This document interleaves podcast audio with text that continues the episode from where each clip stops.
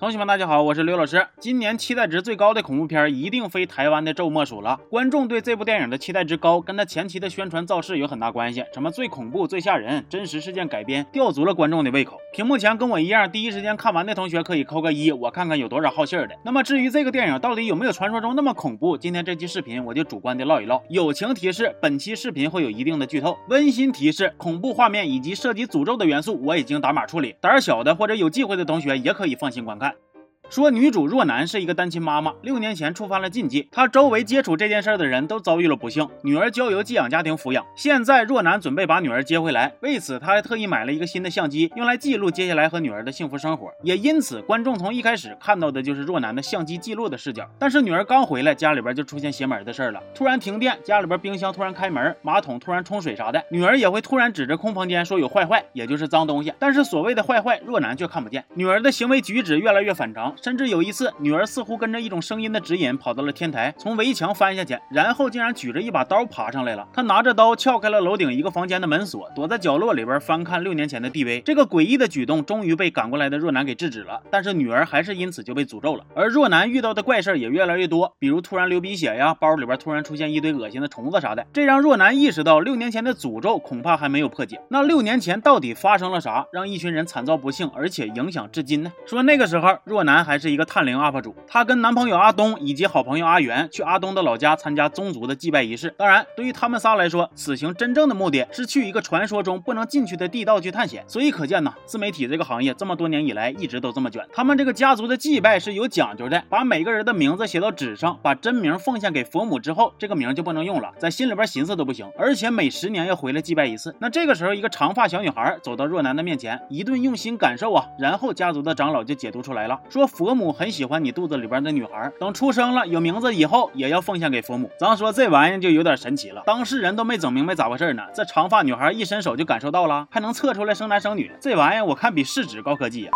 但是容不得多想，他们仨这次是带着任务来的呀，他们得去那个不让进的地道啊。即使这个时候若男已经出现身体不适的症状了，但是他们还是秉持着绝对不割的信念和职业操守，立刻动身，简直是我等自媒体人的行业楷模啊！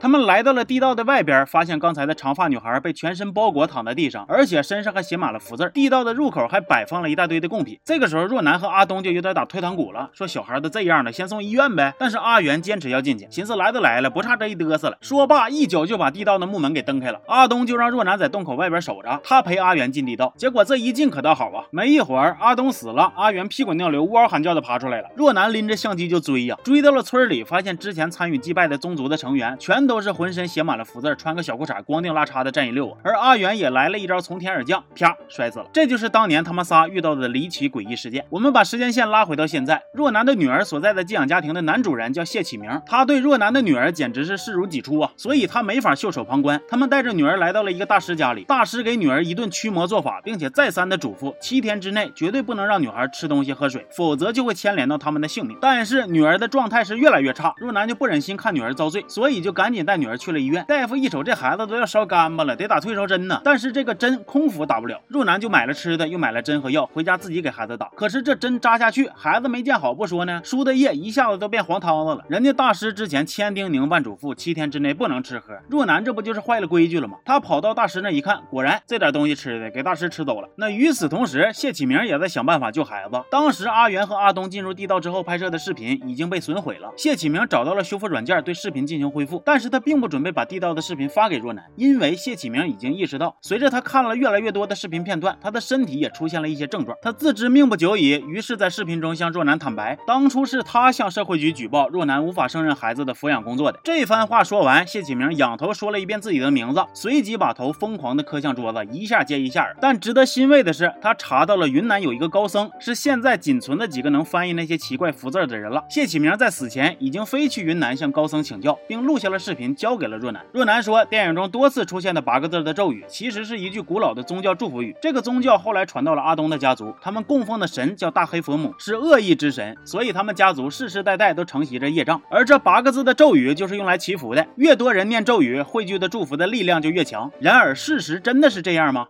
若男把女儿送去了医院住院，半夜女儿竟然偷跑了出来。他来到了医院旁的一块空地，那儿躺着一个只穿一条内裤、满身写满了符文的女孩，这就是之前的那个长发女孩。若男趁女孩昏迷，竟然拿刀割下了女孩的耳朵。他这是要干啥呢？原来若男他已经看到了当初在地道里拍摄的视频了。这一次，他也浑身写上了符文，再次来到地道。他将地道内原本错位的贡品逐一摆放规整。终于，他来到了佛母像前，从袋子里边掏出了割下来女孩的耳朵，作为贡品摆在了供台。这一次，若男终于面对镜头说出了真相。其实那八个字的咒语并不是用来祈福，它真正的含义是指愿意共享诅咒，献出性命。而若男一直以来对着镜头让大家记住的符号，其实是将佛母的诅咒散发给陌生人分担的法术。越多人分担，诅咒就会越被稀释。对那个符号凝视的越深，承担的诅咒就越多。而佛母的脸则是诅咒的中心，所以他们才会把佛母的脸给遮住。若男阐明了真相之后，竟然拿起了一块红布遮住了自己的眼睛，随后一把扯下了佛母脸上的蒙布。这一招猝不及防，估计整的观众砸屏幕的心都有了。那么《咒》这部电影的大致剧情就是这样了。虽然还有一些细节我并没有提及，但是并不影响观众对电影整体剧情的理解。这部电影在我看来绝对没有其宣传的那么恐怖。虽然电影使用了伪纪录片的拍摄形式以及视频记录的行为设定，通过镜头的自拍、手持以及画面的抖动，以求增加电影的真实感和代入感。但是这种形式对于常看恐怖片的观众来说，绝对不算是新鲜了。片中唯二的詹姆斯盖尔场面，一个是去大师家拍老太太的背影，一个就是结尾佛母露出真容。但是呢，在吓人之前，电影也给了足够多的渲染和施法前摇。对于观众来说，心里边绝对能够预感到接下来要出现的突然惊吓的画面了。所以我才说这个电影其实并不恐怖，更贴切点的描述应该是邪门。电影中宗教元素的出现，比如福字、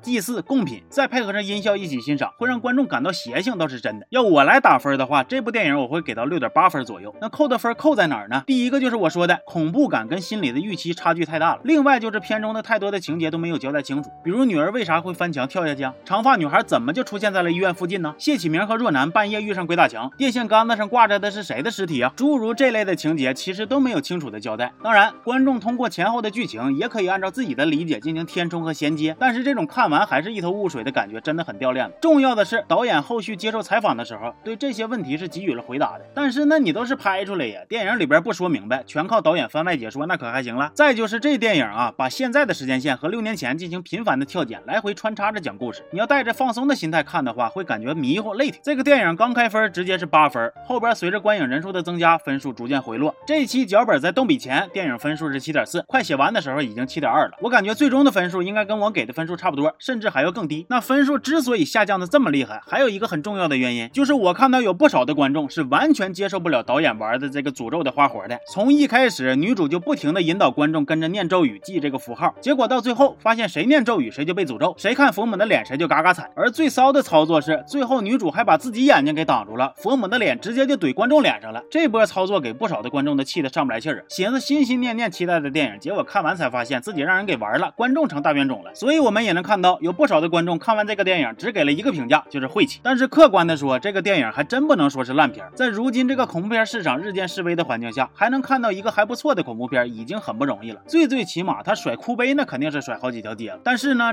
这部电影啊，也确实比较挑观众。如果你对本片抱有极高的期待，那你看完绝对失望。如果你是密集恐惧症患者，那么本片有很多的镜头会让你生理不适。如果你看电影比较在乎剧情逻辑，那这电影你八成也看不了。如果你是奔着真实事件改编去的话，那其实这个原型跟电影几乎也没啥太大的关系。如果你压根就不敢看恐怖片，那那那那还扯啥了？看咱这期视频就够了呗。行吧，那这期就到这儿了。我是刘老师，咱们下期见。